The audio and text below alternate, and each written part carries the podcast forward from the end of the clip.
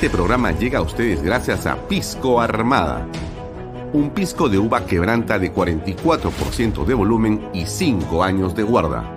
Un verdadero deleite para el paladar más exigente. Cómprelo en bodegarras.com y recuerde, tomar bebidas alcohólicas en exceso es dañino. PBM Plus, alimento para adultos con HMB. Proteínas, vitaminas y minerales con HMB. Vainilla y chocolate, que ayuda a mantener la fuerza de los músculos.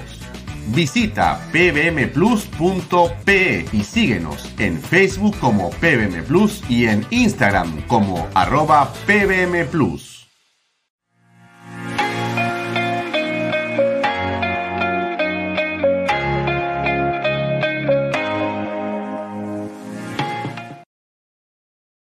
Bienvenido a la familia Sarcleti. Contamos con más de 20 años construyendo momentos especiales en más de 21 establecimientos ubicados en Lima y provincias. Tenemos la variedad de carta más grande para compartir en familia, con amigos o simplemente tomarte un tiempo para ti. ¿Estás listo para vivir la experiencia Sarcleti? Cumple el sueño de tu casa propia en las Lomas de Yura.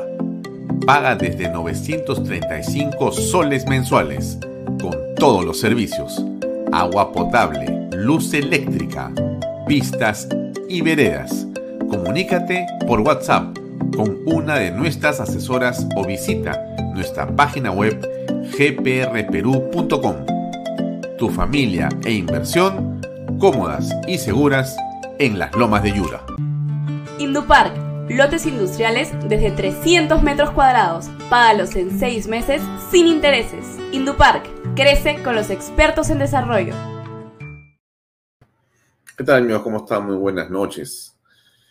Bienvenidos a Canal B, el canal del Bicentenario. Mi nombre es Alfonso Vallarrera y estamos como todos los días de lunes a viernes con ustedes conectados por aquí. Nos pueden seguir en mis redes sociales, también en las redes sociales de Canal B, también en las redes sociales eh, del diario Expreso Salimos por eh, Best Cable, canal 95. Salimos por Yotarán, canal 95. Y estamos conectados también los fines de semana a el ecosistema de PBO. Bien, ah, hoy ya tendremos una conversación eh, extensa sobre temas que tienen que ver con política y ayuda social con eh, Erika Schaefer. Ella es una activista muy importante que tiene una ONG que se llama Tierra y Ser, que fundó hace 15 años y hace una labor desde el ámbito privado y colabora de muchas maneras con la sociedad. Hoy viernes hemos querido conversar con ella en torno a temas que creemos van a ser de interés.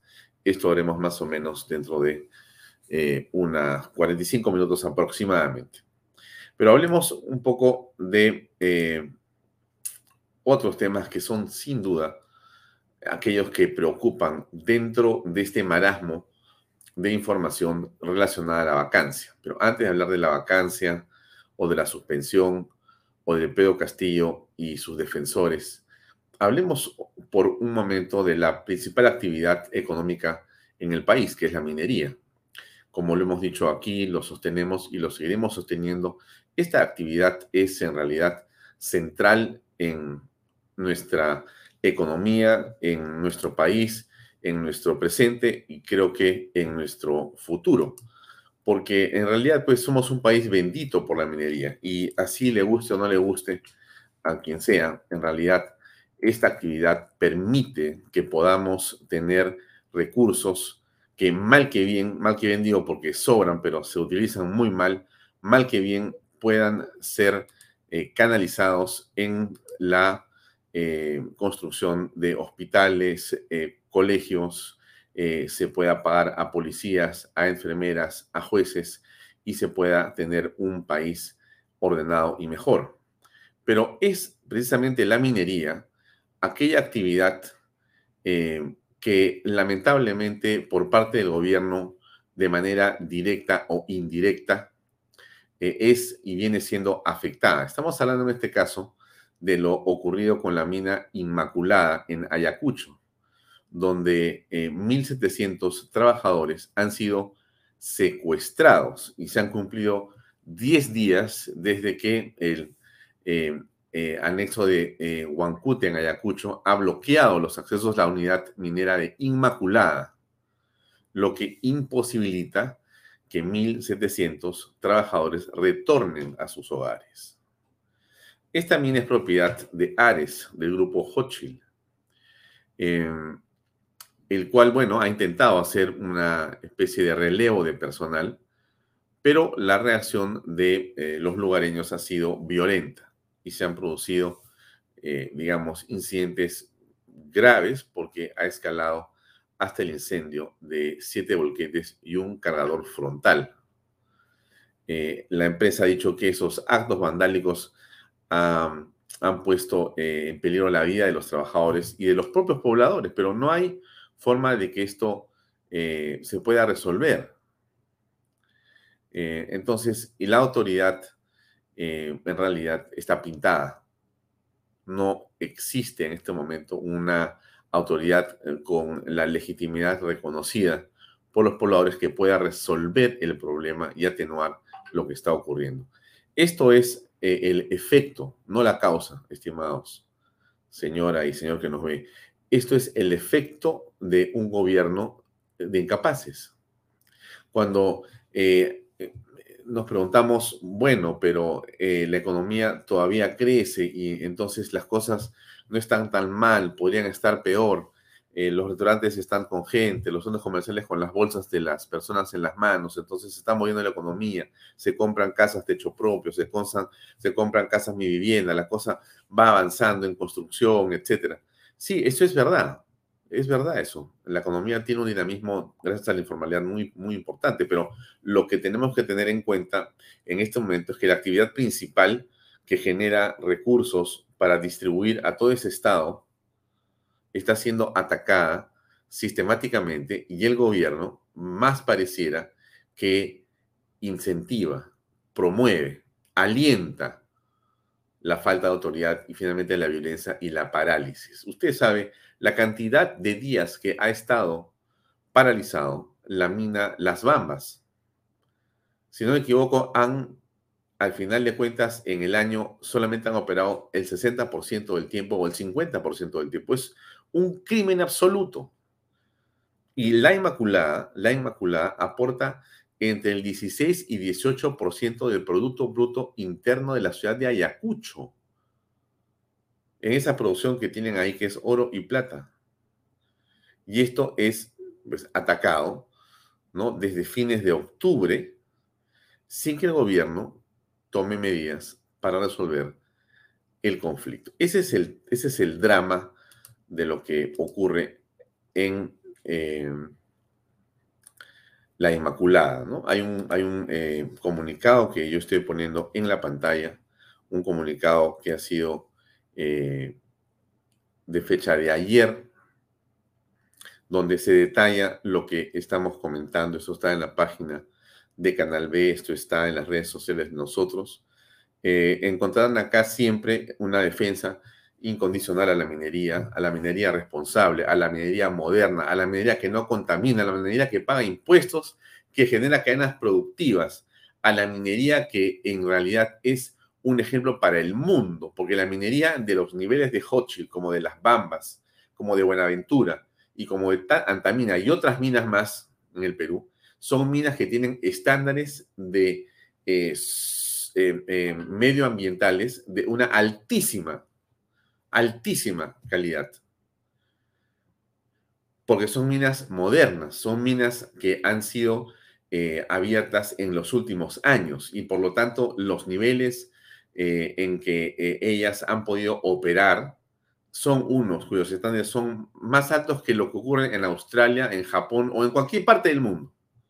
Y esas minas, con esa operación, con esos estándares, con esa inversión, en esta circunstancia, arriba de los 3.000 metros de altura, donde no hay nada en el Perú, solamente minerales, donde el Estado no ha llegado y donde está la minería generando hospitales, carreteras, autopistas, eh, puestos de trabajo, eh, zonas de seguridad, etcétera.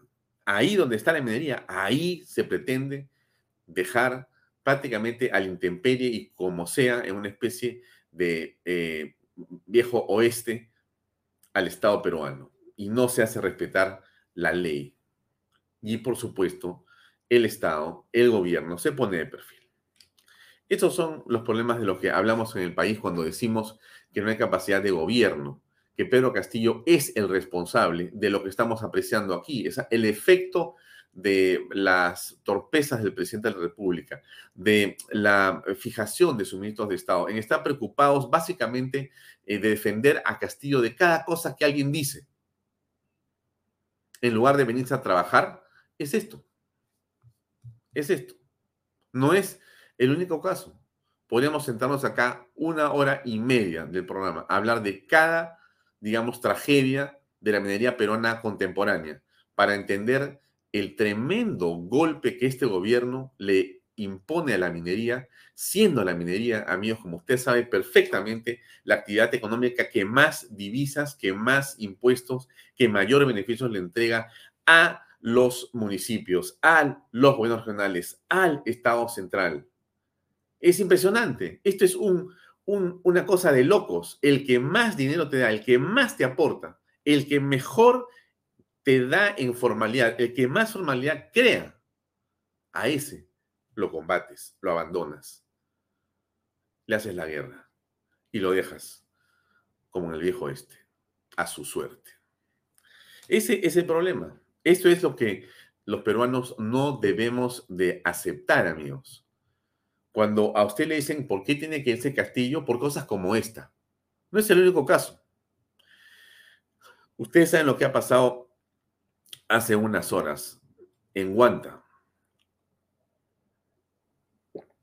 Huanta es otro poblado, otra ciudad más de Ayacucho, porque la Inmaculada está en Ayacucho, Huanta está en Ayacucho. otro problema que no tiene cómo resolverse a esta hora.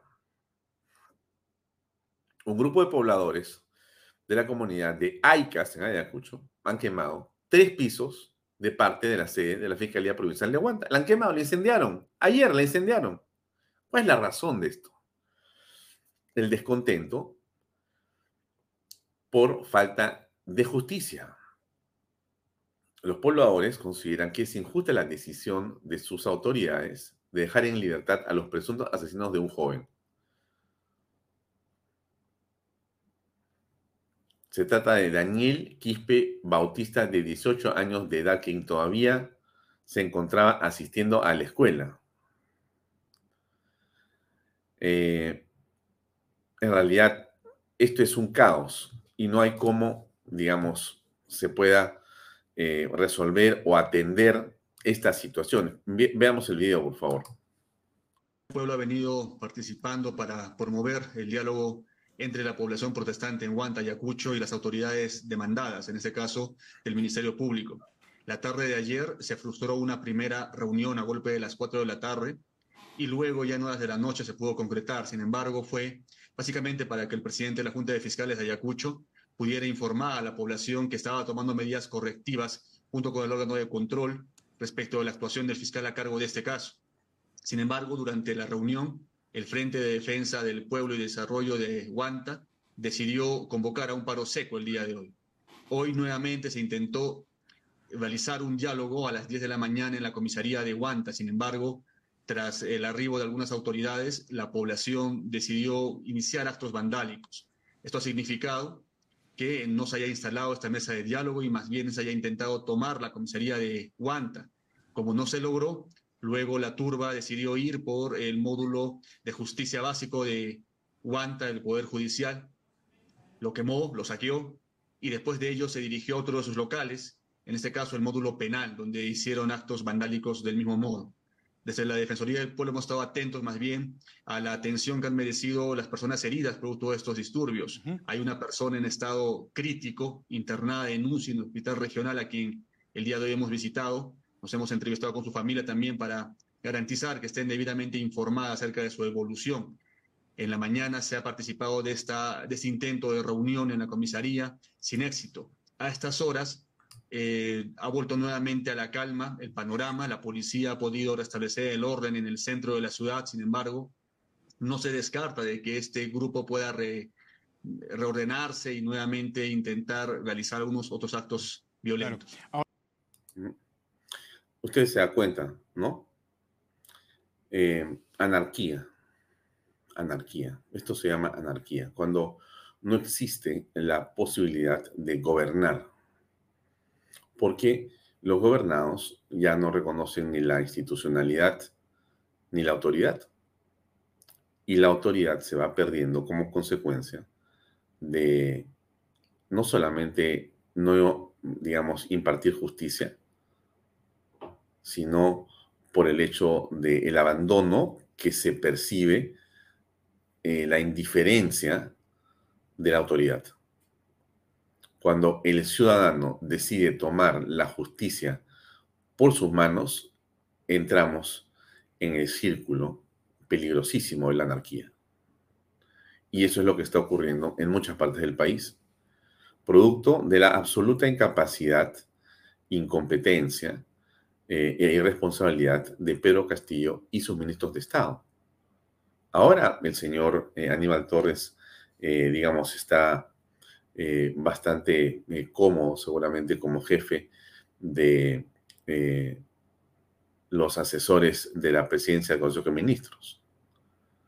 Pero eso termina siendo irónico, por no decir una burla absoluta, cuando si ha habido o hay alguien en el gobierno cuyo lenguaje, cuyas formas, cuyo estilo ha sido el confrontacional, pero confrontar no para hacer algo, porque bueno fuera que yo confronto, pues, y en la confrontación lo que hago es proponer, disponer, gestionar. Entonces confrontas con un resultado. Pero ¿qué cosa ha traído como resultado la confrontación en la que nos ha tenido el señor Aníbal Torres meses de meses? Él y Pedro Castillo. Él, Pedro Castillo, Chero, Salas, Chávez y demás. ¿Qué ha traído como resultado esa confrontación? ¿Algo de gestión? ¿No? Inclusive en, digamos, eh, portafolios tan importantes como el de educación, se ha gastado menos de la mitad del presupuesto. Eso nos parece a nosotros terrible. No sé si es menos de la mitad o un poquito más de la mitad, pero estamos ahí. O sea, al mes de diciembre, el gasto dispuesto ha sido alrededor del 50%, para ser más preciso. ¿Cómo es posible que ocurra una cosa así? En el año 22, ah, o sea, este no es eh, sino el segundo año del gobierno del señor Pedro Castillo, porque ya estuvo seis meses en el 21, estamos en el segundo año. y la incapacidad es absoluta. Claro, son cuánto? 80 ministros de Estado, casi 100 viceministros. Es imposible gerenciar nada con esa volatilidad, con ese movimiento permanente y falta de liderazgo absoluto. Más eh, con un jefe de Estado que no entiende absolutamente nada de lo que pasa a su alrededor. Eso es eh, realmente en medio de lo que estamos, ¿no? Eh, el señor Aníbal Torres, ya ahora resulta que hasta los niños de Acción Popular le piden que por favor se vaya como el, eh, digamos, jefe de asesores de la señora Betsy Chávez, primera ministra. ¿Por qué? Porque este, los señores de AIDC, la asociación de, creo que son educadores o algo así, denuncian maltratos y prepotencia para abordar las exigencias de la derogatoria de las normas que atentan contra la educación intercultural bilingüe. Bueno, hay una reunión y por supuesto, el señor Aníbal Torres, no sé en qué tono habrá hablado. Pero más allá que tenga razón o no, Illich López obviamente no es, digamos, de mi simpatía. Tampoco a ninguno de los que está en la fotografía, pero eso no interesa. Voy al hecho. donde usted ve, encuentra lo mismo. Es un enfrentamiento permanente. Cuando no es un enfrentamiento, lo que estamos apreciando y viendo es, eh, digamos, una invitación a la impunidad. Mire usted lo siguiente, ¿ah? no, no, no se olvide. déjenme ponerle esta imagen. Hoy en la tarde han estado los asesores jurídicos del presidente de la República en Palacio de Gobierno. 20 minutos es que han llegado aquí a Palacio de Gobierno para reunirse con el presidente de la República los abogados Benji Espinosa, eh, Raúl Noblecilla y Ronald Atencio. Los tres han llegado aquí a la sede institucional poco antes de las 4 de la tarde. Recordemos que esta reunión con el jefe de Estado se da un día después de que el Pleno del Congreso aprobara eh, finalmente que se debata esta moción de vacancia presidencial. Dicho sea de paso, la fecha acordada es para el 7 de diciembre a las 3 de la tarde, donde el mandatario tendrá la oportunidad de llegar ahí al, al Congreso con su defensa legal o en todo caso solamente los abogados del mandatario pueden acudir al Congreso de la República. Bien, entonces en este momento se encuentran reunidos los tres abogados con el jefe de Estado. Recordemos también que el domingo eh, el presidente de la República, Pedro Castillo, debería acudir a votar en estas reelecciones eh, municipales eh, en Cajamarca. al parecer no iría el mandatario a esa ciudad. En todo caso, nosotros vamos a estar acá muy pendiente ante cualquier indicación.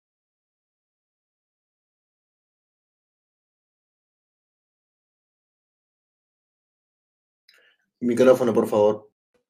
Audio. Ya, perdón.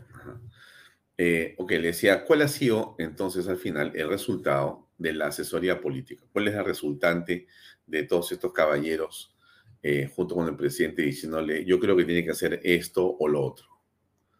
El resultado es un presidente eh, que al margen de si es o no responsable, tiene toda la apariencia de ser responsable. O sea, si eres o no culpable es un tema que lo verá la justicia en su momento. Pero para efectos del juicio político y para efectos de la percepción de la opinión pública, por la conducta que tus abogados te han decidido o te han aconsejado mantener, eres absolutamente responsable. Y eso tiene que ver con los silencios que el presidente ha venido manifestando durante las diversas solicitudes a las que se le ha pedido que declare. En el Congreso de la República no fue. Cuando fue la señora dijo, no hablo. En la fiscalía, en varias oportunidades, la señora dijo, no hablo. Él fue y dijo, he venido para no hablar. Entonces, cuando la autoridad máxima, cuando el presidente de la República tiene como actitud no hablar cuando se le requiere aclaraciones por parte de la fiscalía, más allá de si estás o no en tu derecho, porque claro, si usted lee el código va a decir, yo puedo quedarme callado, Claro que te puedes quedar callado. Oye, cuando tú eres un violador y, has violado a 10 niñas, seguramente debes quedarte callado para ver cómo vas a arreglar tu problema. Cuando eres un narcotraficante y te han encontrado con 100 kilos de cocaína en tu casa y tú sentado encima de tus paquetes, seguramente tienes que quedarte callado. Cuando te encuentran con las manos en la masa robando o asesinando, seguramente tienes que quedarte callado.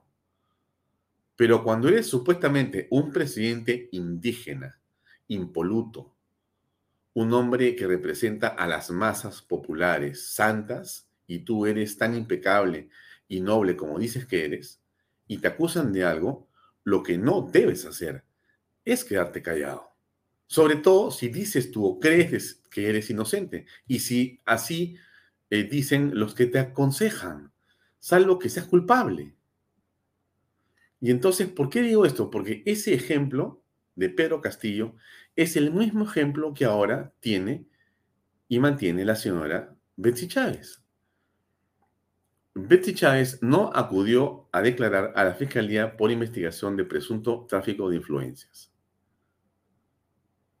O sea, ella ahora está tomando el mismo ejemplo y la misma conducta que Pedro Castillo.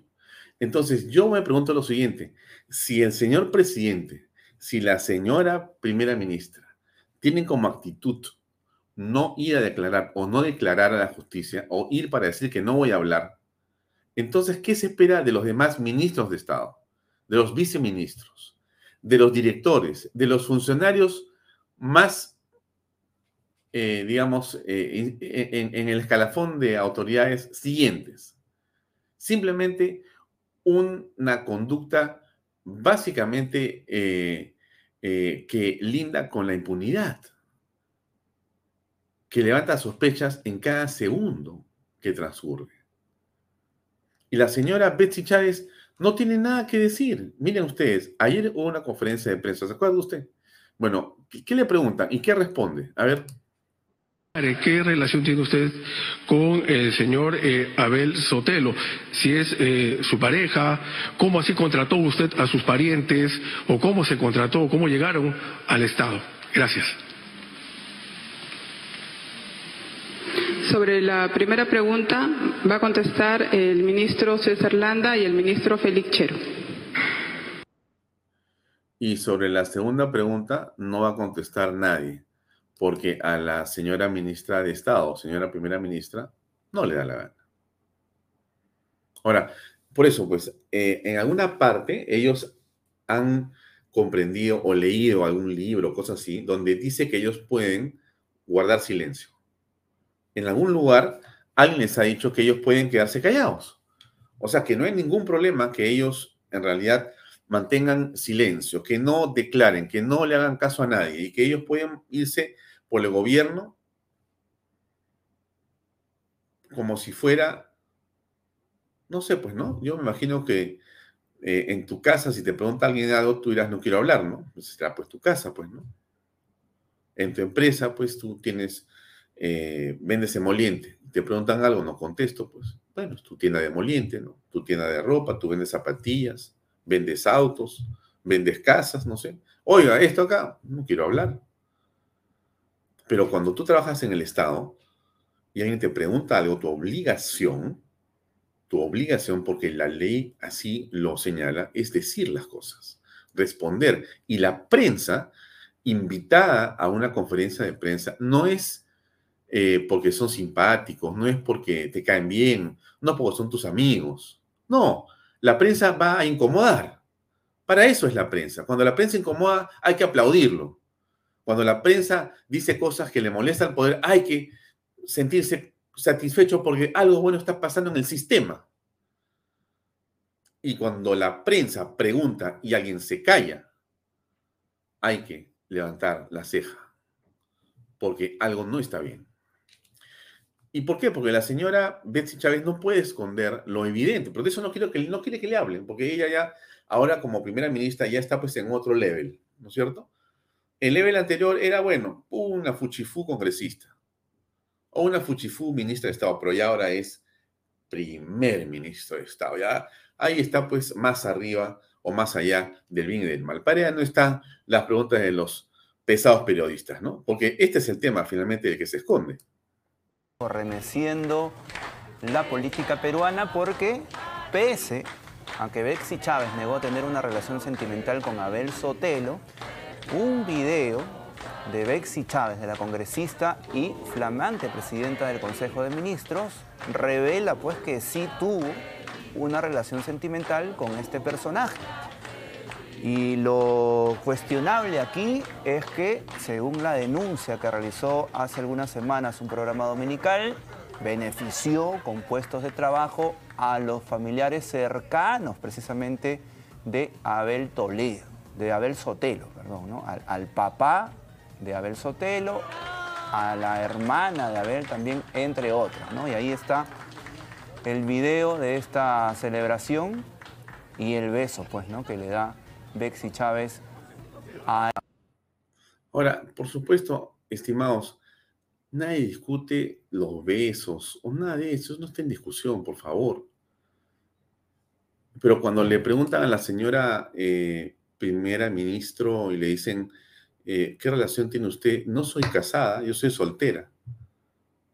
Pretendiendo con ella, con ello, decir que no es ilegal, ¿no? pero diciendo claramente yo hago lo que me da la gana y puedo contratar a mi enamorado a mi novio y a él y a su familia, favorecerlos como quiera. Pero es inmoral. Bueno, no es ilegal. Pero es inmoral. Es antiético. En ninguna parte dice que no lo puedo hacer. Entonces sí estamos en un gobierno hecho para servirse, para que se sirvan los enamorados, los novios, la familia de los enamorados y los novios o las novias. O sea, sí está hecho para que ellos se sirvan del poder. No está hecho para servirnos a nosotros. Está hecho para servirse ellos. Y cuando los periodistas le preguntan esto, la señora dice, bueno, yo no tengo nada que contestar, eh, la otra pregunta se la va a contestar la otra este, ministra, no, me moleste, ¿no? ¿Qué relación tiene usted con el señor eh, Abel Sotelo? Si es eh, su pareja, ¿cómo así contrató usted a sus parientes? ¿O cómo se contrató? ¿Cómo llegaron al Estado? Gracias. Sobre la primera pregunta va a contestar el ministro César Landa y el ministro Félix Chero. Y sobre la pregunta que le ha hecho el, periodista, no va a contestar nadie menos ella. ¿Por qué? Porque no le da la gana.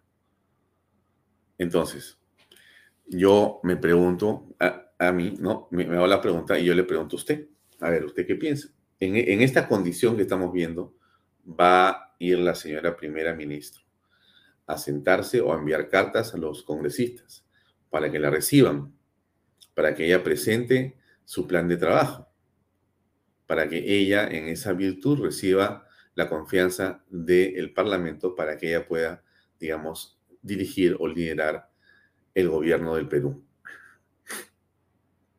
En esa condición, con esa actitud, con este hecho que claramente es antiético y amoral. Pero que, como dice ella, como no estoy casado, y la ley se refiere a que si estoy casado o no estoy casada, entonces no pasa nada. Es un tema absolutamente complicado. Por eso es que la pregunta es, eh, ¿qué debemos hacer? No? Yo ayer le decía, pensemos un poco en la salida a todo esto, que no es una salida fácil, ¿no? Pero que sí, indudablemente, representa, creo que para todos, un escollo, ¿no? Porque no es fácil salir de personas que tienen esta actitud. Y, y bueno, a esto se junta el tema de la OEA, ¿no? la OEA eh, viene y hace un informe, ¿no? La OEA eh, solicita, la OEA que ha venido al Perú con la plata de todos los peruanos, porque la OEA ha venido aquí este, y nos ha costado a nosotros varios cientos de miles de dólares, ¿no? Eh, nadie dice cuánto. Pero, o sea, pasajes, hoteles, traslado, comida y no sé si viáticos. Entonces estos 6, 8, 10 o 15 o 20 personajes han venido aquí eh, pagados por el pueblo peruano a solicitud del presidente Castillo para decir qué, para decir una cosa impresionante, ¿no? Este, que tiene que haber una tregua y por supuesto no cuestionan al gobierno, pero sí cuestionan a la prensa. O sea, imagínense usted, pues, o sea, es para de cabeza, pues, de volantines varias veces, ¿no? Es increíble. Esto es, miren, no, no, yo, yo no recuerdo. Quizá, quizá le hago un pequeño, este, una digresión pequeña, ¿ya? Déjeme hacer una pequeña pausa en esto para tener un punto de vista distinto. Decimos, estamos en los momentos de mayor crisis eh, de corrupción en la historia. Nunca antes se ha, se ha visto una cosa así, por lo tanto esto es gravísimo, ¿no? Sí, yo creo que es gravísimo, pero también tengamos un punto, no, no para, digamos, este, quitarle intensidad a la crisis, sino para que usted tenga un adicional al análisis. Nunca como ahora ha habido tanta conectividad, tanta, eh, digamos, tecnología de información y comunicaciones en las manos de los ciudadanos.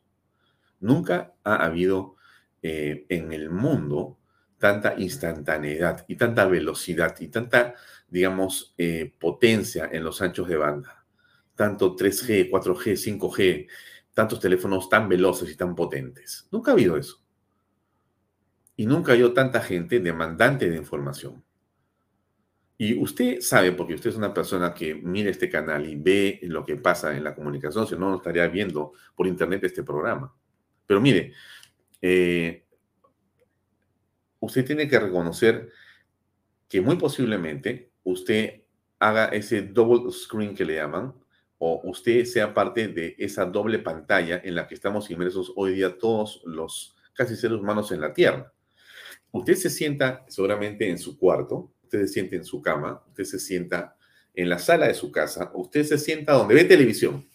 Donde sea que usted vea televisión, usted tiene solamente al fondo su televisor de 30 o de 40 o 50 o más pulgadas.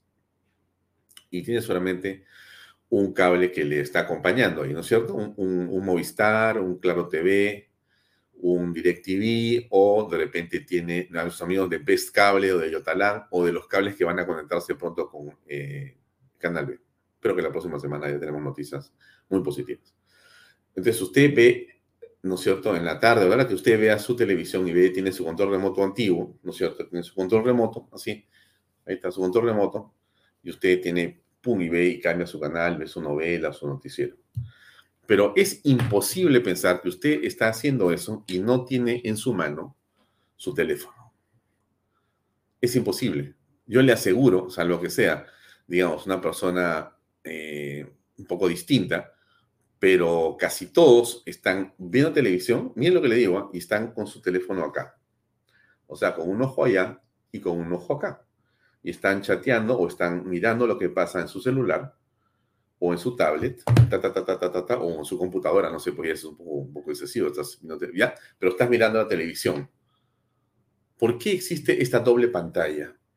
Porque el mundo es así en una generación determinada. Yo creo que eso pasa con 40 para arriba. Pero entre 20 a 30 ya no hay el double screen, la doble pantalla, ya no existe el televisor. Entre los veintitantos y, los treinta y tantos, difícil que vean televisión. Todo es teléfono, o tablet, o computadora. Los chicos ven como televisión, en su cuarto, en su cama, en su escritorio, sentados donde están, parados donde están, se ponen sus audífonos o sus headphones y están viendo todo. Pero, ¿por qué le digo esto? No? O sea, ¿qué tiene que ver esto con lo que estamos hablando? Tiene mucho que ver, pues, porque la cantidad de información que recibimos ya no viene de una sola fuente, son múltiples fuentes. O sea, el ser humano hoy día está realmente muy conectado. Tiene, eh, en realidad, una cantidad de insumos para el análisis enormes. Por eso es que cuando usted a veces se desconecta, ¿no es cierto? ¿Qué cosa pasa cuando usted se desconecta una hora o dos horas o medio día? No regresa otra vez y dice, oye, pero pucha, ¿qué es lo que pasó? Ah? ¿Me puedes contar qué ha pasado porque estado ocupado? No, no pregunta eso cada rato. ¿Por qué? Porque usted sabe que en esas cuatro, cinco seis horas que usted estuvo trabajando, estudiando, estuvo durmiendo, cuando no se duerme, ¿no es cierto? Usted aparece y entonces ya se han producido una serie de sucesos que han alterado las circunstancias o los hechos como usted los ha dejado hacía, digamos, seis horas u ocho horas. Más si es un día, más si son dos días. Usted se va de vacaciones. Y si por casualidad esas vacaciones están bien pensadas y ustedes se logran desconectar y se va una semanita y dice, mira, una semana no quiero saber nada del aparato, lo apago, tiro el chip donde sea y me desaparezco, no me van a ver, regreso el próximo viernes. Y usted regresa y se siente en la misma silla el siguiente viernes y yo le aseguro que ese país que usted vuelve a conectarse a, ese, a esa semana después no es el mismo que usted dejó. Alguien va a decir, pero es lógico. Sí, pues no estoy hablando eh, en términos estrictamente eh, fácticos. Me estoy refiriendo, o literales, me estoy refiriendo a que la cantidad de fenómenos, la alteración de las circunstancias, los hechos ocurren hoy a una gran velocidad, como era antes, pero nos enteramos de los mismos. Esa es la diferencia, que nos enteramos.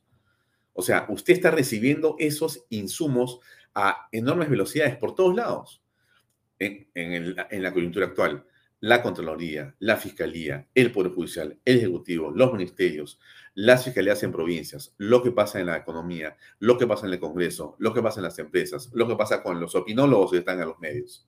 Todo eso genera una ensalada de información que está ahí.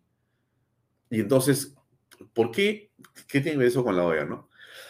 Bueno, entonces, la OEA viene acá, se pasa dos días, tiene 27 reuniones y concluye que en realidad hay que parar de discutir, hay que parar de discutir, y que la prensa en realidad no es tan buena, pues hay, un libertinaje en realidad.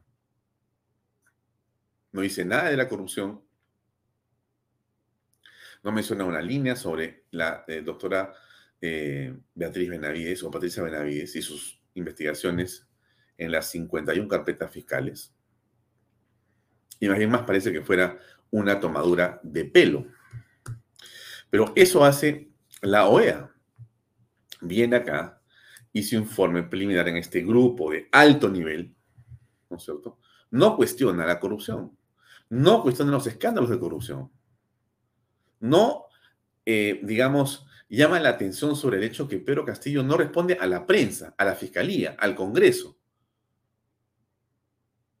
No pasa nada. En año y medio para la OEA eso es normal. Si ustedes se imaginan el criterio que tiene la OEA para poder eh, determinar lo que está en un país, ¿se imaginan ustedes que la OEA por alguna, Dios no quiera nunca, pudiera, digamos, hacer que lo que dice sea vinculante en los países a los cuales, digamos, tiene alguna conexión por el hecho de ser, ser miembros de su institución? Si tuviera, si pudiera regir desde la OEA lo que pasa en los países, un desastre. O sea, serían países, mira, Venezuela sería pues una maravilla, ¿no? Nicaragua sería pues una cosa fantástica. Peores, un caos. O sea, que si hay algo que realmente tenemos que repudiar, lo digo con todo respeto, pero con toda firmeza. Si hay algo que yo creo que tenemos que repudiar y rechazar absolutamente, es a la OEA y a sus burócratas a la OEA y a sus burócratas, porque llama la atención la manera como ellos eh, han, digamos, venido al Perú para irse a escribir cosas que no, que no corresponden. IPIS, que es este Instituto de Prensa y Sociedad, eh, han, por supuesto, como creo que la mayoría de peruanos, eh, manifestado su indignación frente a esto del Instituto de Prensa y Sociedad respecto al informe del Grupo de Alto Nivel de la OEA. Habiendo sido una de las instituciones que se reunió con el Grupo de Alto Nivel de la OEA, el pasado 22 de noviembre expresamos nuestra extrañeza por el contenido de su informe referido a la prensa peruana rechazando términos que no se ajustan a la verdad ni corresponden al contenido de lo que dialogamos. El informe señala cuestionamientos al rol de la prensa y los medios de comunicación como uno de los hechos que ponen en riesgo la institucionalidad democrática del Perú, indicando como hallazgo principal que los medios de comunicación están concentrados en pocas manos y han sido cuestionados por varios de los actores entrevistados por carecer de objetividad llegando a sostener que no son veraces y que en algunos casos hasta son desestabilizadores. En ningún momento de la reunión, los miembros del grupo de alto nivel nos trasladaron el detalle de esos cuestionamientos que provienen principalmente del gobierno y del oficialismo. En la reunión estuvimos presentes Augusto Álvarez Rodríguez, presidente del Instituto de Prensa y Sociedad, María Eugenia Move, presidenta del Consejo de la Prensa Peruana, y Gustavo Gómez, presidente de la Sociedad Nacional de Radio y Televisión expresamos preocupaciones que ya fueron recogidas por el informe del relator para la libertad de expresión de la CIDH.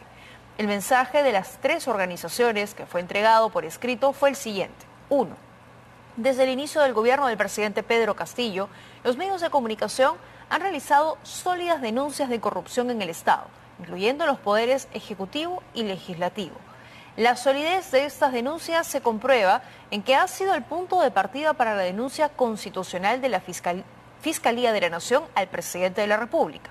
Tres, por ello, el gobierno ha lanzado una intensa campaña de ataque y hostilización al periodismo peruano, presentándolo como enemigo de la democracia a través del presidente de la República, el presidente del Consejo de Ministros y varios integrantes del gabinete ministerial. Cuatro, esta campaña incluye a ataques en actos públicos a la prensa. Hmm. Y podemos seguir. Podemos seguir. La manera en la que eh, el gobierno ataca permanentemente a la prensa es, digamos, eh, algo que lamentablemente se ha normalizado, como la corrupción. Miren, todos los defensores eh, de Pedro Castillo, si usted se ha dado cuenta, no hablan ya en ningún caso sobre los temas de las carpetas fiscales. O sea, la palabra zarratea se olvidó, Heaven Petroleum Corporation se, se olvidó, eh, lo que era Bruno Pacheco, lo que pasa con el señor Silva, lo que pasa con el que se fugó de la casa de Zarratea, lo que pasa con los sobrinos, lo que ha ocurrido con la compra de congresistas, lo que ha ocurrido con eh, la tesis Bamba, eh, copiada del presidente y de su esposa. todo esto que es la colocación de ministros y funcionarios en el gobierno que son básicamente unos incapaces, el daño que le ha hecho al aparato público de la gestión pública, las barbaridades cometidas por estos 80 ministros y estos 100 viceministros, ya, todo eso, ya no se habla de eso. El argumento de todos los voceros del presidente, ¿cuál es? Usted se ha dado cuenta, ¿no? Tregua. Pausa. Tenemos que dejar de discutir. Lo que importa es la democracia. ¿Qué van a decir este, eh, los que han votado eh, por Pedro Castillo. No hay equilibrio de poderes. ¿Qué? Sí. O sea, la discusión a la cual pretenden ellos llevar las cosas en este momento es esa. Y eso es lo incomprensible, eso es lo que eh, no se puede aceptar. Porque si nosotros aceptamos una cosa como esa, ¿qué cosa es lo que estamos diciendo? Que hemos sido conducidos como un grupo de carneritos, de tontos, no de ingenuos, ¿ah? de tontos. Les hemos eh, dejado llevar de las barbas.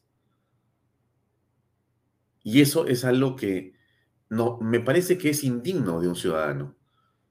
Los peruanos tenemos que acostumbrarnos a decir las cosas que pensamos, a protestar, eh, a expresar nuestra opinión a informarnos, por supuesto. Pero no podemos quedarnos callados cuando la autoridad eh, decide no dar cuenta de lo que hace con los dineros públicos o con los temas que tienen que ver eh, con la gestión de la cosa pública. Eso no se puede admitir. Y lo que el gobierno quiere es que se admita eso. Y cuando uno lo reclama, te dicen eh, prensa sicaria te dicen, ahí está entonces la derecha reaccionaria, la derecha eh, facha, la ultraderecha. Son los malos de la película. ¿Y quiénes son los buenos de la película? Presidente Castillo, señora Betsy Chávez, señor Sala, señor Chero. Los buenos de la película son los que no le preguntan nada, los que no dicen nada, los que no revelan nada. Los cuando lo ven, lo abrazan ¿No es cierto? Esos son los buenos de la película. Y así deberíamos ser todos los peruanos, una especie de ovejitas. ¿No es cierto? Que decimos me, me, me, nos quedamos callados, no tenemos nada que preguntar, nada que decir y seguimos comiendo nuestro pastito. Eso es lo que tenemos que hacer. ¿Por qué? Ah? ¿Qué cree el señor Pedro Castillo? O sea, ¿de, qué nivel él cree que es? O sea, eh, ¿o de qué subnivel cree que somos los ciudadanos?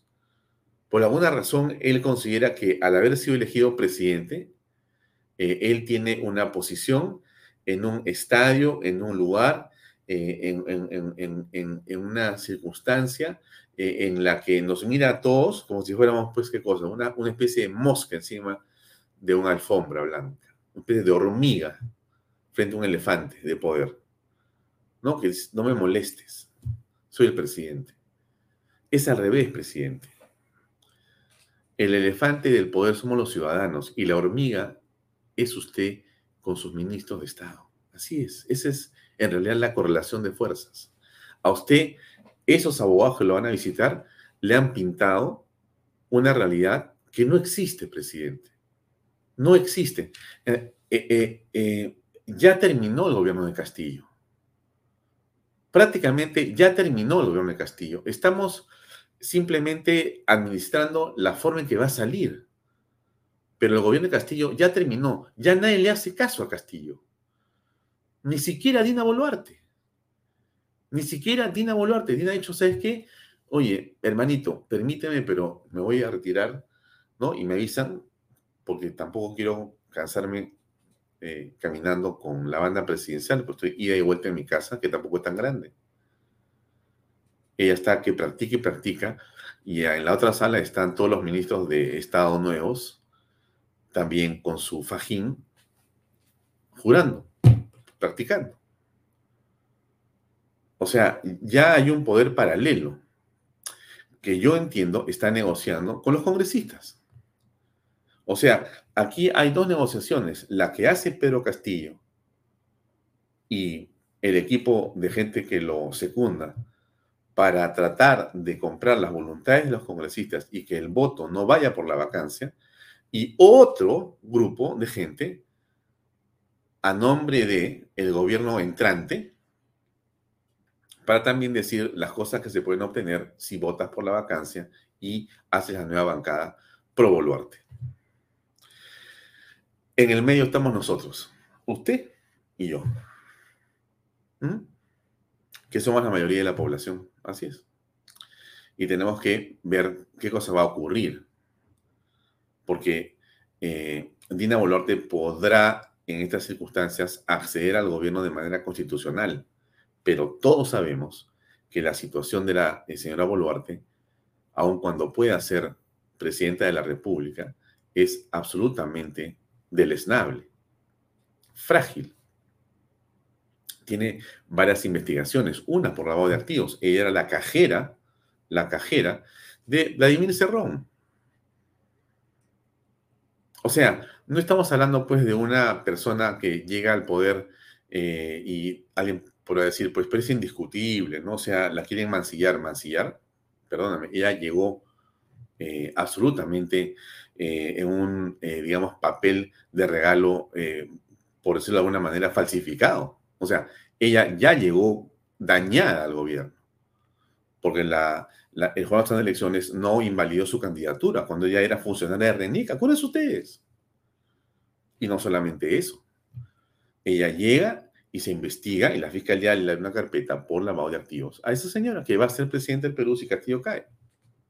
Pero eso es lo que hay en el menú. O sea, es, eh, ¿quieres comer, mm, no sé, cancha salada o canchas sin sal? ¿Cuál de las dos? Porque no hay más. Tienes que comer una de las dos canchas.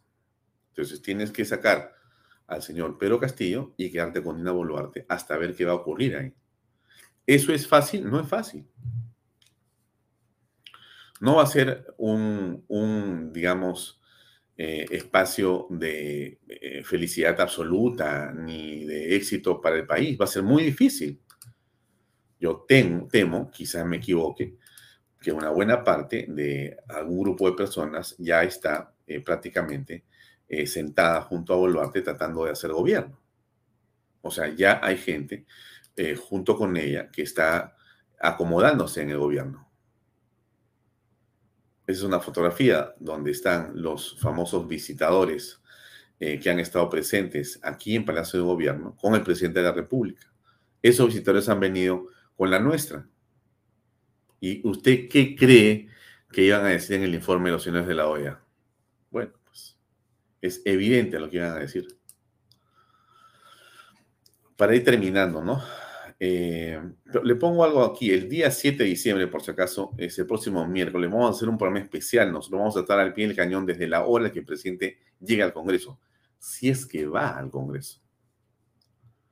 Porque no me extrañaría que el día de hoy los asesores estén diciendo, vamos a combatir, el 7 de diciembre vamos a llenar todo Lima. Y vamos a decir que el presidente no va o vaya a ver Dios, vamos a quemar el Congreso. No me extrañaría en lo más mínimo. ¿Qué cosa dijo eh, el congresista Moradito que ha presentado este, la sustentación de la vacancia? A ver, escuchemos. Hay tres votos ahora, es decir, la cantidad de, votos eh, ocultos se va revelando. ¿no? Uno de ellos podría ser el Waldemar Cerrón, que llamó mucho la atención. Así es, varios colegas de Perú Libre están en esa disyuntiva de evaluar si van a eventualmente apoyar la moción. Entonces lo que yo les trataba de decir antes, porque se decía solo tienen 67 votos, no, teníamos 67 firmas y un número de personas y de colegas que no pueden firmar porque no pueden arriesgar su relación con sus bancadas o su relación con el gobierno en el caso de que tengan alguna, algún vínculo de intercambio. Entonces todas esas... Eh, todos esos votos ocultos van a ir revelándose con el paso del tiempo.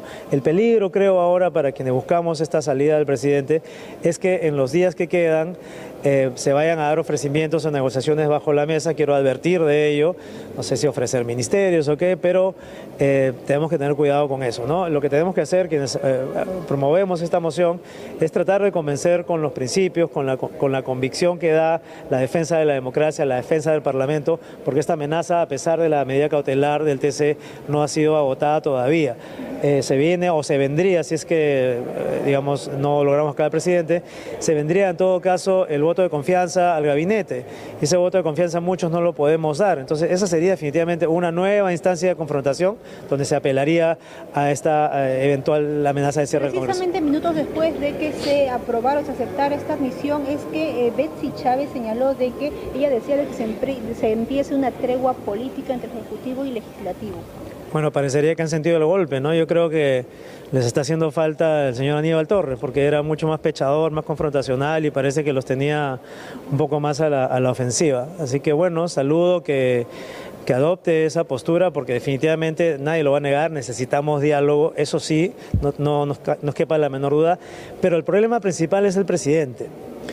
El primer paso para salir de esta crisis, todos queremos resolverlo con un adelanto general de elecciones, con reformas políticas, pero el primer paso es el presidente porque él no garantiza una transición democrática y transparente hacia un nuevo sistema de gobernabilidad. Eso es lo que tienen que entenderse. La, la vacancia no excluye la gran solución del problema. Hmm. Bueno, ¿qué más, qué más podemos decir? Le vamos con la entrevista con Erika. Eh, este último que le quiero comentar Guido Bellido dice que el pueblo ha elegido a Pedro Castillo y que no va a perdonar a quienes van en contra de su voluntad. Los vacadores olvidan que el poder emana del pueblo y que la democracia nacida de ellos se defiende sin cálculos políticos. Abajo el golpismo, venga de donde venga. Con todo respeto, creo que el señor Guido Bellido no entiende nada de lo que está escribiendo o pretende que no entendamos lo que está escribiendo creo que lo que dice es una de las, digamos, lo voy a decir como exactamente lo pienso, ¿no? Una de las tonterías más grandes que ha escrito él seguramente. Porque el pueblo, en todo caso, que eligió a Pedro Castillo, es el mismo pueblo que en las encuestas repudia a Pedro Castillo. Y yo le aseguro a Guido Bellido que el pueblo que votó por Pedro Castillo no votó para que la señora Betsy Chávez tenga a su amigo y la familia de su amigo viviendo del Estado. Ni que el señor Castillo esté en Zarratea metido haciendo negocios. Ni que hayan inundado el Estado de todos sus amigos y amigotes, incapaces. Yo, le aseguro a Guido Bellido que nunca nadie puede haber votado por una cosa como esa, salvo Guido Bellido. Entonces, seguramente ese se estará refiriendo a, los amigos de Guido Bellido. Entonces, es realmente increíble. Esta gente, la, el nivel de demagogia es impresionante. ¿Qué país? ¿En qué hemos caído? Una cosa realmente... En fin, vamos con la entrevista con Erika Sheffer, por favor.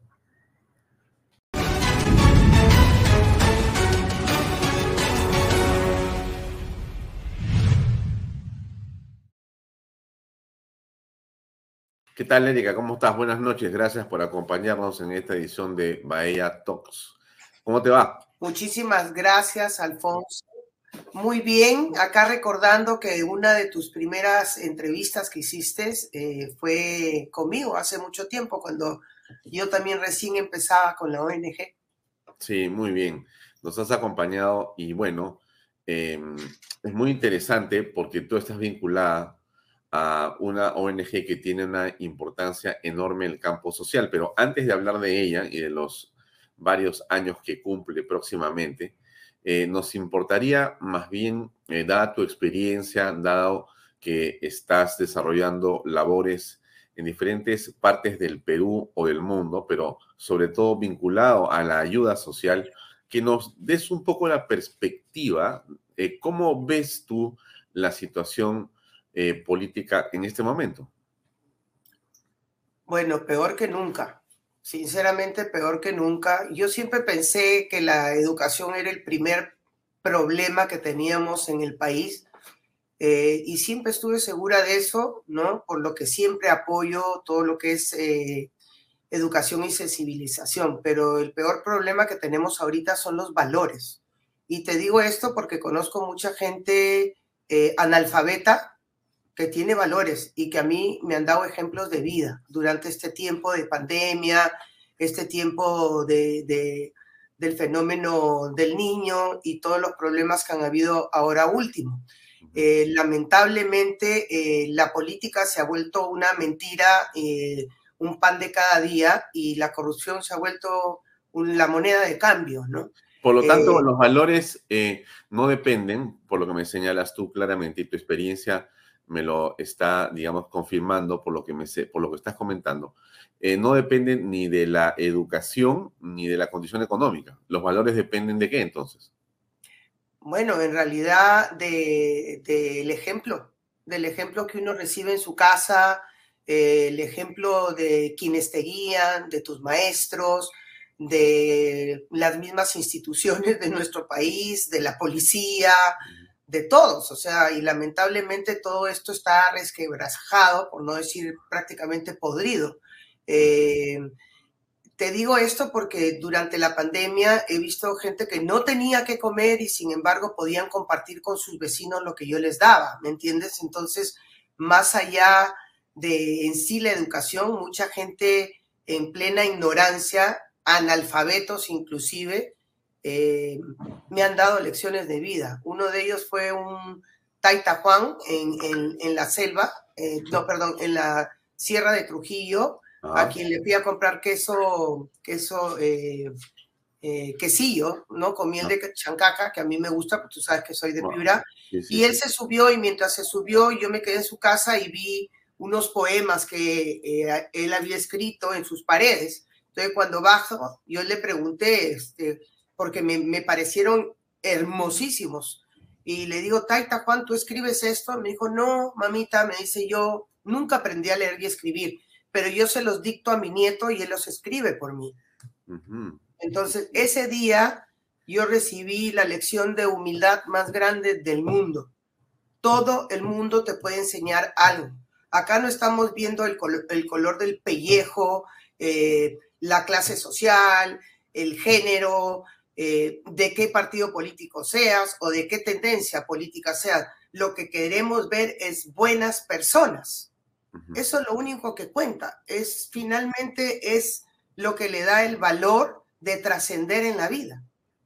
Ahora, eh, cuando hablas de valores y hablas de la, la, manera en que estos se logran, digamos, eh, aprender, eh, ¿cuánto afecta el entorno en el que te desenvuelves y cuánto afecta la sociedad misma sobre esos valores? Porque es difícil eh, frente a la corrupción, por ejemplo, que eh, uno pueda avanzar porque mm, me da la impresión que va encontrando en todos los segmentos o sectores espacios de corrupción. Entonces, desanima o finalmente termina cayendo en la misma sin querer necesariamente hacerlo.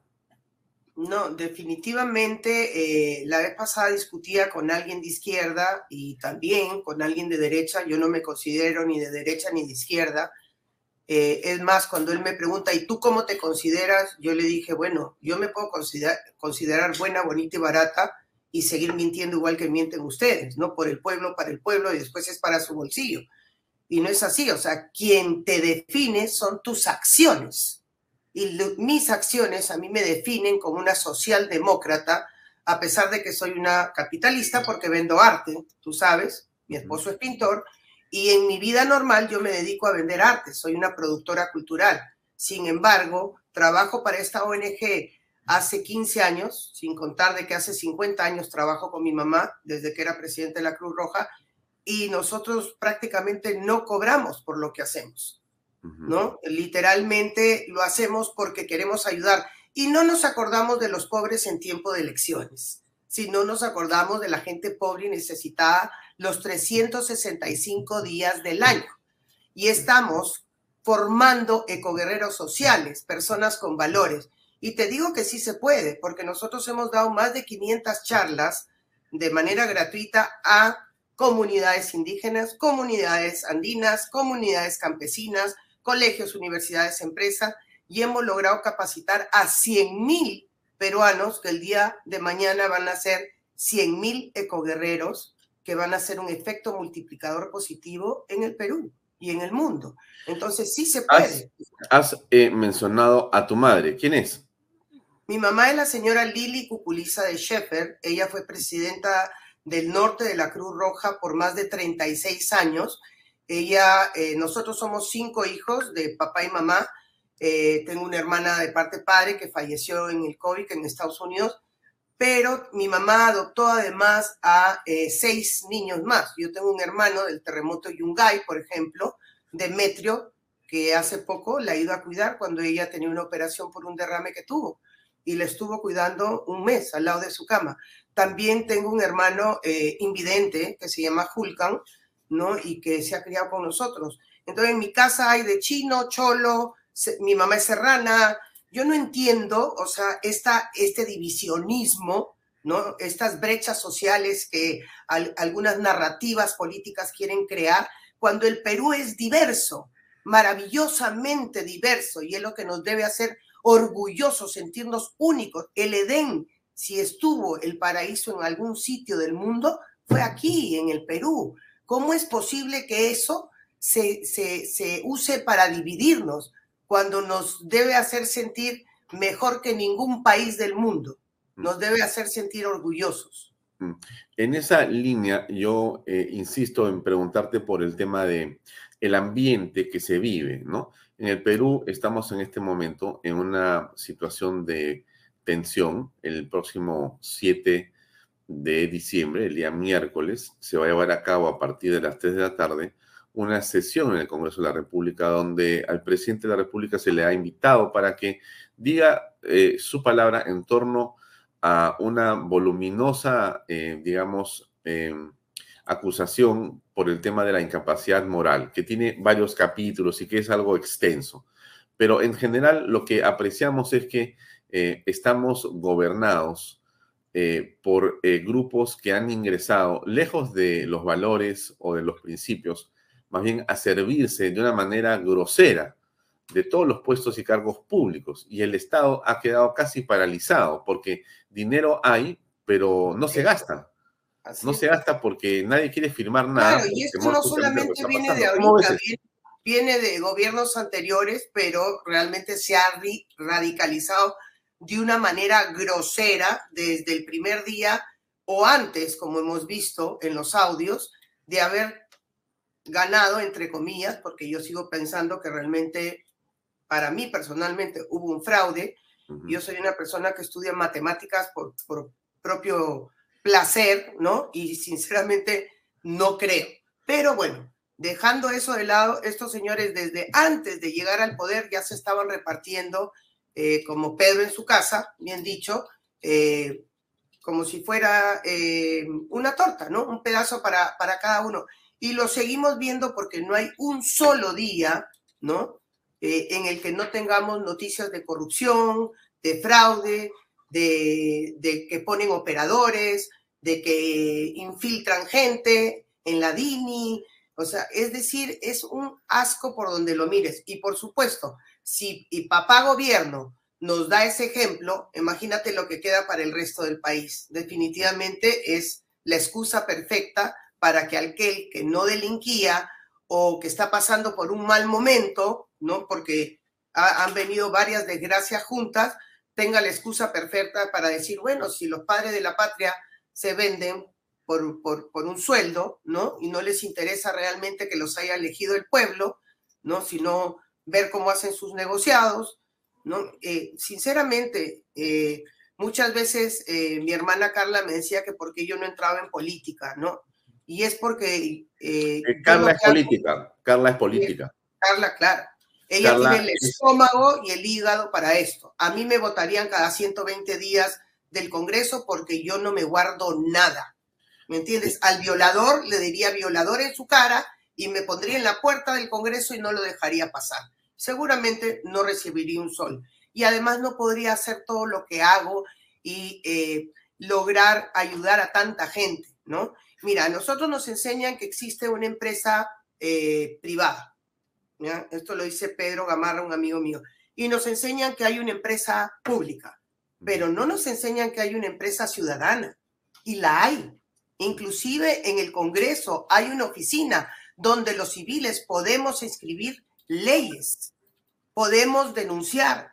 No nos enseñan que podemos tener un poder de hacer un cambio permanente y un efecto multiplicador positivo. Lo que yo hago o lo que hacemos el equipo de Tierra y Ser, la comunidad de coguerreros, es hacer eh, empresa ciudadana y podemos tener la libertad de opinar lo que nos dé la gana de los de derecha, de los de izquierda, de los de ratero. Y como te dije, al final, a, a mí no me hubiese importado ponerme la camiseta roja si este gobierno hubiera sido un gobierno que ganó en buena ley y que hubiera trabajado realmente, como dijo, del país y del pueblo, pero no utilizar al pueblo como carne cañón, aprovecharse de su ignorancia y de su pobreza para seguir robando, ¿no? Y hacerle a creer a estos señores, ¿no? Que les van a dar eh, eh, un, un sueldito, lo que sea, porque a la hora y la hora esa plata es plata de todos los peruanos.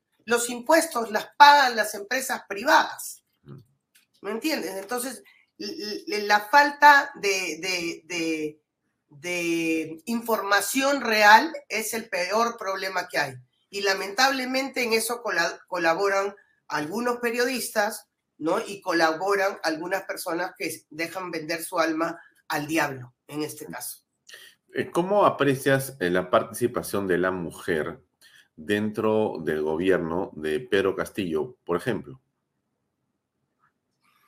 Bueno, a mí me, da mucha lástima, ¿no? Eh, porque veo, por ejemplo, ministras de las mujeres que patean en la calle a sus cuñados y que aparecen muertos, ¿no? Luego veo que les pegan a mujeres en, en la sierra y nadie se pronuncia, ¿no? Y cuando se rasgan las vestiduras de que ellas son pues las feministas del mundo. Y esa es otra cosa que, por ejemplo, yo no comparto. O sea, yo soy feminista, por supuesto, por la equidad, pero iguales no somos nadie, ni tú ni yo, ni yo con mi secretaria, no somos iguales. Si algo que tiene la existencia de maravilloso es que hace cosas únicas, no duplicados. Y eso es impajaritable, eso es ciencia. Entonces, sí, yo quiero ganar lo mismo que un hombre, por supuesto, pero imagínate con la cuestión de la paridad. O sea, tú me vas a dar un puesto por lo que yo tengo en el pecho, y no por lo que tengo en la cabeza. ¿Qué pasó con la meritocracia? Yo puedo ganarle a un hombre, por supuesto, pero en igualdad de condiciones. Entonces, no estás pidiendo igualdad de condiciones, estás pidiendo ponerle el pie encima a un hombre. Entonces, hay varias cosas, eh, digamos, sobre el feminismo radical que hay ahora, con lo que yo no estoy de acuerdo. Yo tengo más amigos hombres que mujeres, y hay hombres muy buenas personas y hay mujeres que son no muy buenas personas. Entonces, igual, o sea, por ejemplo, hay heterosexuales que son malísimas personas y conozco personas gays que son buenísimas personas. Entonces, no importa el género, no importa tu color político, no importa, ¿me entiendes?, tus tendencias. Lo que importa es qué tipo de corazón tienes, qué es lo que quieres hacer de bien por los demás, cómo quieres trascender. ¿Cómo quieren pasar a la historia? ¿Cómo van a pasar a la historia estos políticos? ¿Han ayudado al pueblo o lo han hecho más pobre? Mm, no parece. Ahora, el comunismo no existe. Eh, tu eh, organización va a cumplir 15 años, entiendo, y el próximo 5 de eh, diciembre vas a conmemorar este, este aniversario de trabajo. cuéntanos eh, bueno, ¿qué has hecho en 15 años? ¿Dónde está el centro de la atención de tu esfuerzo? Bueno, eh, te comento eh, que nosotros somos una ONG que tenemos dos pilares, ¿no? Que son los que nos han mantenido en pie con dos objetivos que tienen varias aristas. El primer objetivo es salvar vidas en desastres naturales. Esto lo hemos heredado como Cruz Roja de mi mamá, de alguna manera Tú sabes que hay parámetros y normas inclusive para ayudar. ¿no? De cuántos kilos vas a hacer una bolsa para que un niño huérfano la pueda cargar, cómo subirte un helicóptero, cómo seguir con los protocolos para que no hayan accidentes y una serie de cosas. Esas son cosas heredadas de mi mamá, con, la que hemos venido trabajando más de 50 años con ella. Eh, tenemos, gracias a Dios, una alianza estratégica con las Fuerzas Armadas, porque no me lío con ningún gobierno de turno, porque nosotros no le lavamos la cara a nadie, pero sí tengo que agradecerle muchísimo a las Fuerzas Armadas que han dejado de lado sus familias, eh, pilotos, eh, navales, la misma policía durante la pandemia. Nosotros hemos estado en primera fila durante estos últimos seis años. Ha sido una cosa de no parar ni siquiera ni sábado, ni domingo, ni fiesta, ni año nuevo. Ha sido increíble. Y si no fuera por nuestras Fuerzas Armadas, no hubiéramos podido llegar a más de 5 millones de familias con medicina, con comida, con oxígeno, con respiradores, con uniformes, con protectores, con enseres, porque además, como te digo, siempre estamos en el momento del desastre, ¿no? Por ejemplo, en Piura, cuando se sale el río, la gente se va mil personas a un monte, tres mil personas a otro lado. La única forma de llegar a ellos con agua y comida es con helicópteros, ¿no? Entonces hemos estado 22 días en helicóptero en el 2017, la primera vez, y después otra tanda más también. Cuando hubo el terremoto en Pisco, estuvimos viviendo en carpas con mi mamá durante cuatro meses, viviendo lo que la gente estaba viviendo en ese momento, porque hacer trabajo de escritorio no sirve. No sirve en ese sentido. Es verdad. Veo, eh, eh, Erika, que aquí en tu página tienes cuatro formas de ayudar, financiar proyectos, recolectar tapitas plásticas, donar dinero o hacer voluntariado. Eh, yo me acuerdo de la recolección de tapitas plásticas porque me lo has comentado siempre, te he visitado en casa, eh, hemos visto con Vito la obra fantástica que hace él, un artista eh, realmente de un talento eh, único, pero realmente con un sentido fantástico del arte. Y hemos conversado mucho sobre el tema de las tapitas y varias cosas de las que haces, pero el tema de las tapitas, explícanos un poco más. Ese es nuestro segundo pilar, en realidad. Esta web que tú estás viendo está siendo renovada justo para la próxima semana. Hemos hecho un rebranding. La web nueva está espectacular. Además, está en castellano y en inglés porque hemos abierto la ONG en Estados Unidos. Nuestro segundo pilar es crear ecoguerreros sociales a través del programa de economía azul Reciclando Ando, que es recolectar tapitas plásticas de todo tipo, de agua, gaseosa, champú, eh, yogur, etcétera, etcétera. Tenemos inclusive una lista de todas las tapas eh, para poder eh, reciclarlo y hacer productos nuevos. Y finalmente, con lo recolectado de la venta de ese plástico, nosotros regalamos sillas de ruedas, muletas, andadores, bastones, bastones para ciego. Hemos entregado más de 2.500 artefactos ortopédicos. Hemos logrado juntar hasta ahorita 2.500 toneladas de tapas que equivalen a tres cuartas partes de un estadio lleno. Eso equivale a haberle salvado la vida a millones de animales, millones. Esto lo hacemos con colegios, instituciones, ministerios, o sea, nos ayudan. Ahora, ¿qué haces con las tapitas? Eh, tenemos dos proveedores, porque hemos pasado como por 10, pero para cumplir con lo que se llama economía circular o economía azul, hemos tenido que quedarnos con dos proveedores. Uno de ellos hace jabas, ¿no? Para pollos, jabas para minas. El otro hace recogedores de basuras, baldes, o sea, lo, lo, lo, eh, lo reusan. Entonces, nosotros ahí eh, gracias a esto y a las actividades que hacemos como limpiar playas, ríos, recuperación de albúferas y todo, cumplimos prácticamente con 17 objetivos de desarrollo de los 17 que hay. Creo que somos la única ONG en el Perú que puede decir que cumple con todos los objetivos de desarrollo sostenible, por lo que somos atractivas a las empresas para que trabajen con nosotros, fuera de que somos perceptores de donaciones también y podemos solidarizar tus impuestos, ¿no? Le pedimos a, los empresarios que sean protagonistas de parte de sus impuestos, porque el resto lo tienen que pagar al Estado, pero hay de acuerdo a la resolución ministerial que yo tengo de ser perceptora de donaciones, hay una cantidad, que creo que es la tercera parte de la renta, que puedas donarla, ya sea en producto, ya sea en servicios o ya sea en dinero, y eso nos ayudaría eh, a poder seguir con lo que hacemos. Además, como nosotros somos sumamente transparentes, porque a pesar de que las ONGs en el Perú no están obligadas a presentar auditorías, creo que somos la única que nos hacemos una auditoría todos los años, ¿no? Por decisión propia, porque personalmente pienso que manejar la plata de terceros eh, es mucho eh, más importante y es una responsabilidad mucho más grande que manejar tu propio dinero. O sea, yo manejo mejor la plata de, de otros que la mía. Así, así te lo digo y pienso que todas las ONGs deberíamos hacer lo mismo. Mm, mm, bueno, eh, hay unas ONGs que si transparentaran sus movimientos dinerarios, realmente mm, podríamos conocer en el fondo quiénes están detrás, porque son cascarones de ideologías, ¿no? ¿Dónde se va la plata? Se va en asesorías. Por ejemplo, nosotros tenemos la filosofía de no asesorías, no consultorías, no proyectos. Si quieres traerme un proyecto, me lo traes y yo lo ejecuto y lo fiscalizo. El 95 o 97%, si no es más, de los fondos que de alguna manera yo recibo, eh, se ejecutan.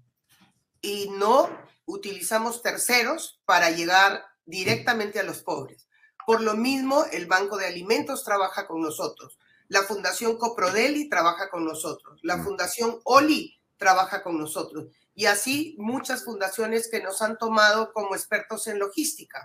Eso realmente se lo tengo que agradecer a mi hermana, ¿no? Y sí, ayudamos más de Trujillo hasta Piura, y sobre todo Piura, y no me da vergüenza decirlo porque no soy política, ya que a Piura le doy más tiempo que a ninguna otra provincia del Perú porque soy piurana y amo mi, tierra. Mm, mm, muy bien. No le debo nada a nadie. Eh, ¿Qué planes hay para los siguientes meses, eh, mi estimada Erika, con respecto de Tierra y Ser?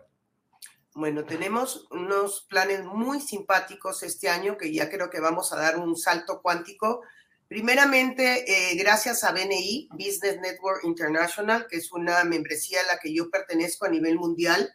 Son 285 mil empresarios que nos ayudamos los unos a los otros sin pedir absolutamente nada a cambio. He logrado eh, que un abogado, Daniel Vázquez, de BNI Houston, y Karina Rodríguez, otra miembro de BNI, eh, y Diego Fernández, también de BNI Éxito, que es la mesa a la que yo pertenezco, eh, hemos podido abrir tierra y ser en los Estados Unidos. Primeramente es muy difícil abrir una ONG en los Estados Unidos porque te auscultan debajo de las uñas durante meses, ¿no? Y como yo tengo mis auditorías, gracias a Dios, todo muy bien. Pero además para convertirte en tax deductible, que viene a ser ser perceptores de donaciones, también te pasan como casi seis meses para ver cómo, ¿no? Y te van estudiando. Bueno, a nosotros nos han dado todo eso en 26 días. Eso quiere decir que estamos haciendo algo bien. Eso también nos abre, es como sacarte la tinca, digamos, ¿no? Nos abre el panorama de poder recibir donaciones de cualquier parte del mundo, de todas las fundaciones internacionales que están alineadas a nosotros, así que vamos a empezar a hacer un trabajo de hormiguita para ver a quién podemos. Eh, además, eh, hemos tenido la oportunidad de conocer sobre los fondos de Concordia por el Amazonas. Ya eh, ahí esto lo preside ahorita Iván Duque. Tenemos ahí contactos y estamos viendo proyectos justamente para proteger nuestro Amazonas y poder también después reforestar la costa, porque es importante que se entienda, ¿no? Eh, que no solamente el Amazonas necesita ser eh, más que reforestado, arborizado. Yo, yo apuesto por arborizar, que es diferente, porque cuando uno reforesta, puedes talar la madera y te la llevas, pero cuando arborizas con árboles frutales para hacer proyectos, ya sea de jugos, de helados o de lo que sea, la gente pues lo piensa dos veces antes de talar eh, un, árbol. Así que queremos eh, promover todo lo que es este, economía circular, de lo que es economía azul, Eh, yo he entrevistado varias veces a Gunter Pauli, que es amigo, y bueno, Manuel Pulgar Vidal, que ahora está en la WWF, es bien parte de nuestro directorio y nos va a ayudar ahora que ya estamos también abiertos en Estados Unidos. Eso, luego hemos eh, lanzado un rebranding muy, muy bonito, la web nueva, nuestro logo nuevo también va a ser conocido y tenemos un proyecto en el metaverso, aunque ahora la cosa anda medio así, pero tenemos un proyecto de las ecoguerreras de mi esposo, ¿no? Que están por aquí atrás, pero hechas en dibujos animados, eh, se llaman NFTs, ¿ya? Y estamos lanzando la web con 10.000 NFTs justamente el día 5 también de la conferencia de prensa.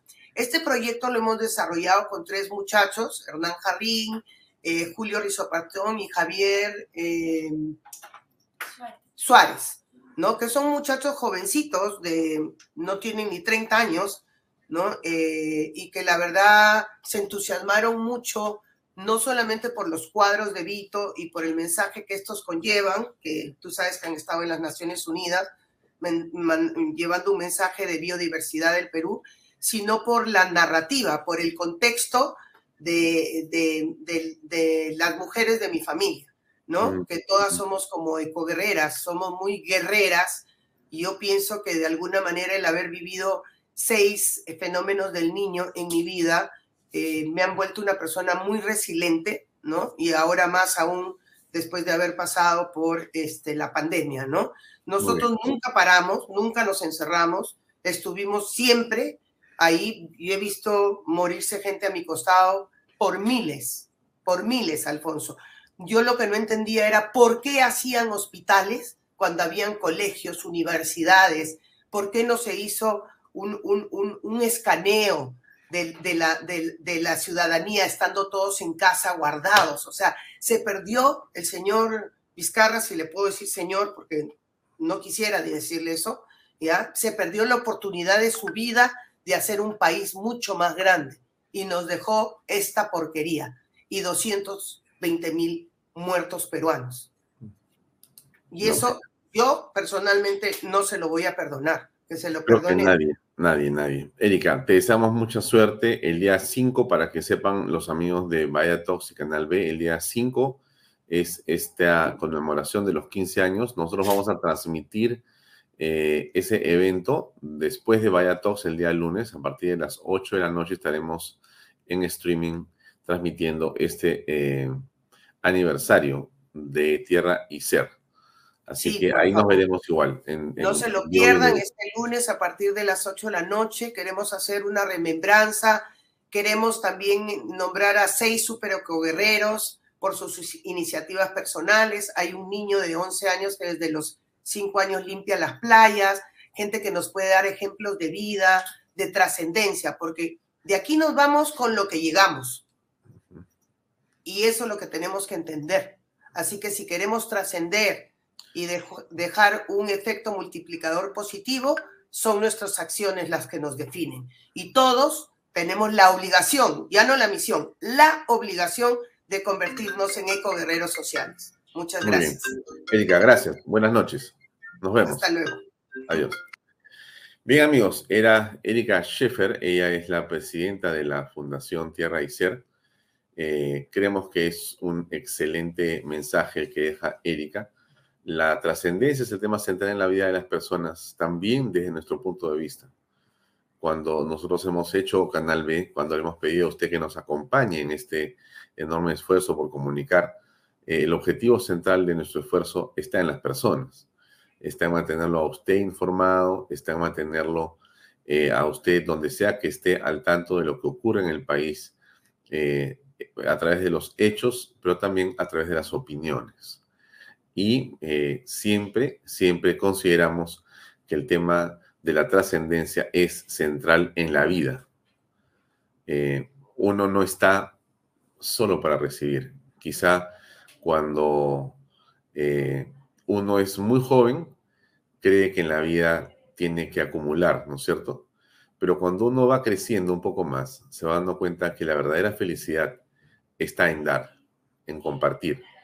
Y cuando logras trascender en persona, cuando tú logras hacer cosas que al final iluminan, guían, inspiran a otros a ser mejores, esa trascendencia, ese nivel de compromiso y esa guía en la vida de otra persona termina siendo la verdadera felicidad.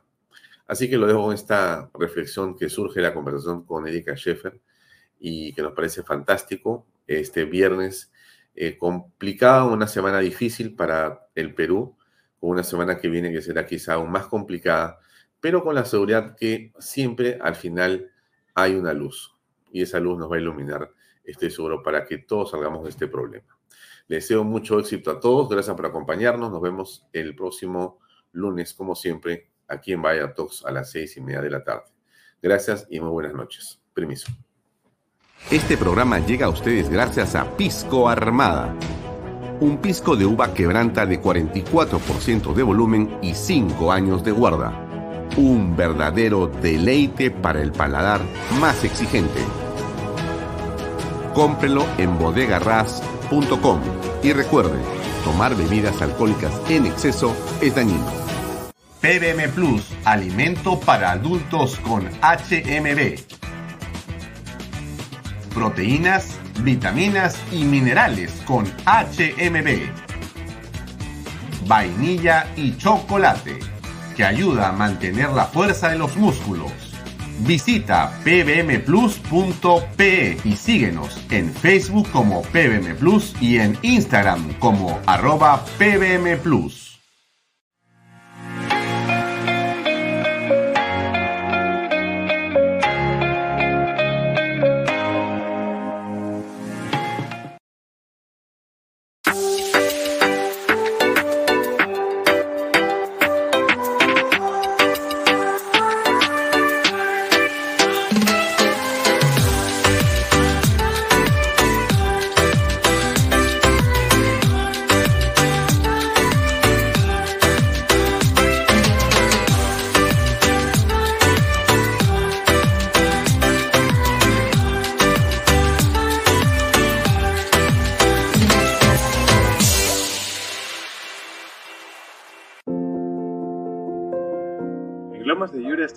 Plus. de haber cumplido con el sueño de muchas familias peruanas. Por lo siguiente. Porque nuestros hijos tienen zonas seguras de esparcimiento y recreación. Porque gracias a los bonos de techo propio y nuevo crédito Mi Vivienda pagamos cuotas más bajas que las de un alquiler. Porque gracias al convenio con Foripol tenemos la tasa más baja a nivel nacional.